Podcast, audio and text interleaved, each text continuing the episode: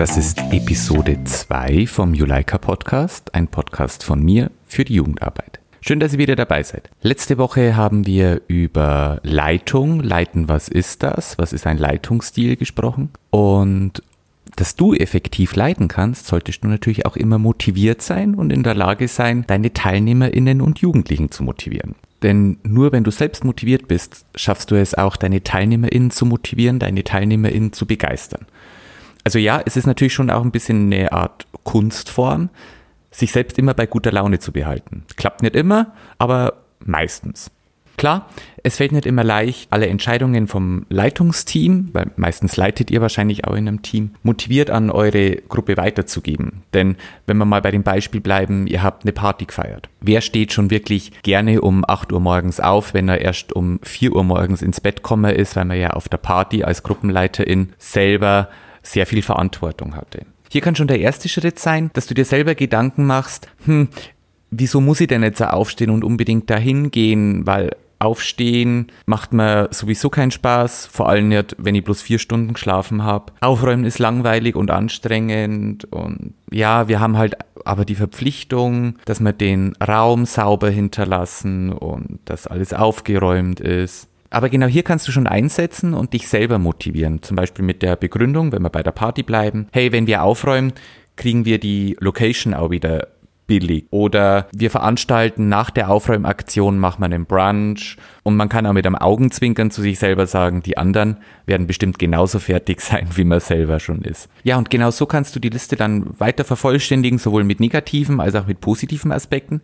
Ich kann dir persönlich nur den Rat geben, nimm den positiven Aspekt. Versteif dich nicht zu so sehr aufs Negative, zieh das Positive, zieh das Positive für dich raus. Denn du darfst nicht vergessen, du hast als Leiterin hast du natürlich auch eine Art Vorbildfunktion vor allem für deine TeilnehmerInnen. Wenn du deine Jugendlichen dazu aufforderst, dass sie alle nach der Party um 8 Uhr morgens parat stehen, um den Gruppenraum aufzuräumen oder eure Party-Location aufzuräumen, du aber selber lieber daheim bist und ausschläfst, dann wird es dir in Zukunft schwerfallen, deine Jugendlichen zu begeistern, die Location aufzuräumen. Deine TeilnehmerInnen zu motivieren, kann nur dann funktionieren, wenn du selbst motiviert bist und wenn du deine Leitungsfunktion und deine Vorbildfunktion wirklich auch ganz bewusst wahrnimmst. Zusammengefasst, wenn du deine Jugendlichen zu etwas motivieren willst, hinter dem du selbst nicht stehst, wirst du vermutlich scheitern. Und das wollen wir ja nicht. Wie kann denn Motivation aussehen? Betrachtet Motivation immer als eine Art Maschine. Wenn du mit einer Maschine arbeitest und je länger du mit einer Maschine arbeitest, desto besser kennst du dich mit ihr aus, desto besser kannst du sie handeln. Die Maschine Motivation hat im Prinzip vier Stellschrauben. Das ist Belohnung, Begründung, Begeisterung und Herausforderung. Und diese Elemente, diese Stellschrauben, die kannst du auf deine Gruppe anwenden oder auch auf einzelne Situationen anwenden. Du darfst nicht vergessen, jede dieser Stellschrauben kann man auch ein bisschen überdrehen. Die erste Stellschraube ist Belohnung. Ich denke, jeder hat schon mal den Satz gehört, wenn du jetzt dein Zimmer aufräumst, dann bekommst du ein Eis oder ein Überraschungsei oder was auch immer. Wenn gar nichts anderes funktioniert, kann man auch zu dieser in Anführungsstrichen Wunderwaffe greifen. Um bei dem Beispiel mit der Party zu bleiben, beziehungsweise Aufräumen nach einer Party. Hier kann man zum Beispiel die Jugendlichen damit belohnen, indem man zum Beispiel sagt, wir machen ganz viele Fotos, die bekommt ihr dann natürlich auch alle und dürft die Fotos, wo ihr selber drauf seid, auch gerne auf Instagram teilen oder auf Twitter oder auf Facebook oder wo auch immer eure Jugendlichen und Teilnehmerinnen unterwegs sind. Da liegt es natürlich an dir, Je genauer du deine TeilnehmerInnen und deine Jugendlichen kennst, desto kontrollierter und konkreter kannst du deine TeilnehmerInnen auch belohnen. Wenn du zum Beispiel einzelne TeilnehmerInnen mit Belohnung motivieren möchtest, kann man zum Beispiel auch einen Titel verleihen. Titel packen immer bei der Ehre an. Und wenn man einen Jugendlichen hat, der gut auf Instagram unterwegs ist oder der sich wahnsinnig gut allgemein mit Social Media auskennt, könnte man ihm zum Beispiel den Titel Pressesprecher des Vereins verleihen. Wenn wir bei dem Beispiel Titelverleihen jetzt bleiben, damit schlägst du zwei Fliegen mit einer Klappe. Einerseits motivierst du deine Jugendlichen und deine TeilnehmerInnen, weil du ihre Arbeit wertschätzt, weil du ihr Engagement wertschätzt. Und zum anderen gibst du Aufgaben ab, die normalerweise ihr im Leitungsteam machen müsstet. Du darfst hier nur eins nicht vergessen. Verteile Titel nicht im Gießkannenprinzip, denn irgendwann bist du an dem Punkt, wo jeder deiner TeilnehmerInnen einen Titel hat und damit ist es nichts Besonderes mehr. Titel verleihen, um jemanden zu motivieren, das ist eine schöne Methode, kann man auch machen. Allerdings muss es immer berechtigt sein, darf nicht inflationär angewendet werden. Und dann gibt's noch zwei Dinge zu berücksichtigen, denn bei aller Belohnung müsst ihr aufpassen, du kannst einen Jugendlichen nicht kaufen. Und das andere ist, je mehr Belohnung, desto mehr steigerst du auch die Erwartungshaltung deiner Jugendlichen und deiner Teilnehmerin. Aber genau aus dem Grund gibt's ja auch noch andere Stellschrauben, zum Beispiel die Begründung. Warum sollen wir unseren Jugendlichen und unseren TeilnehmerInnen nicht einfach nur ganz logisch erklären, wieso wir etwas tun müssen? Gehen wir davon aus, ihr erhaltet für eure Jugendgruppe jährlich einen Zuschuss in Höhe von 300 Euro von eurem Stadtjugendring. Könnte eine ganz logische Begründung sein, wir bekommen 300 Euro im Jahr vom Stadtjugendring, also ist es doch nur fair, wenn wir uns auf dem Fest sehen lassen und danach mit aufräumen. Deine TeilnehmerInnen und deine Jugendlichen sind für logische Argumente in der Regel immer zugänglich. Auch Jugendliche kommen mal, ohne dass sie jetzt groß begeistert sind, zu einer Veranstaltung, weil es vielleicht eine Pflichtveranstaltung ist oder weil sie ihr eigenes Pflicht oder weil du an ihr eigenes Pflichtgefühl appellierst. Hier darfst du aber nicht vergessen, das kann einmal gut gehen, das kann zweimal gut gehen, beim dritten Mal klappt es vielleicht gerade so und beim vierten Mal funktioniert es vielleicht gar nicht. Deshalb setz dich einfach hin und such dir wieder deine eigene Motivationsmethode aus, wie du eben dich selber motiviert hältst, dass du auch weiterhin Spaß und Begeisterung für deine Arbeit als Leiterin hast. Die Königinnendisziplin der Motivation ist Begeisterung. Wenn alle deine TeilnehmerInnen schon im Vorfeld von einer Veranstaltung oder einem Event sagen,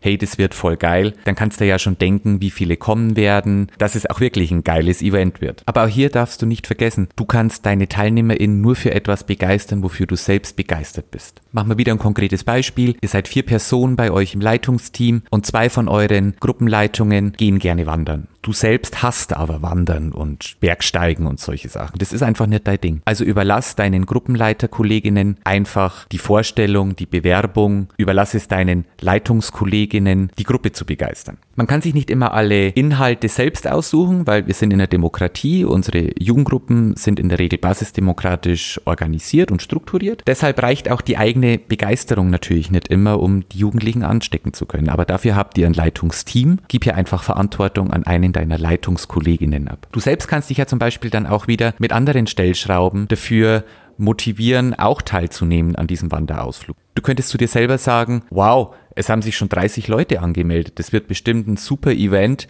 und ich lerne meine TeilnehmerInnen und meine, meine Leitungskolleginnen auch mal abseits von der Gruppenstunde kennen. Es ist aber auch nichts Verwerfliches dran, wenn du sagst, nö, Wandern ist nichts für mich.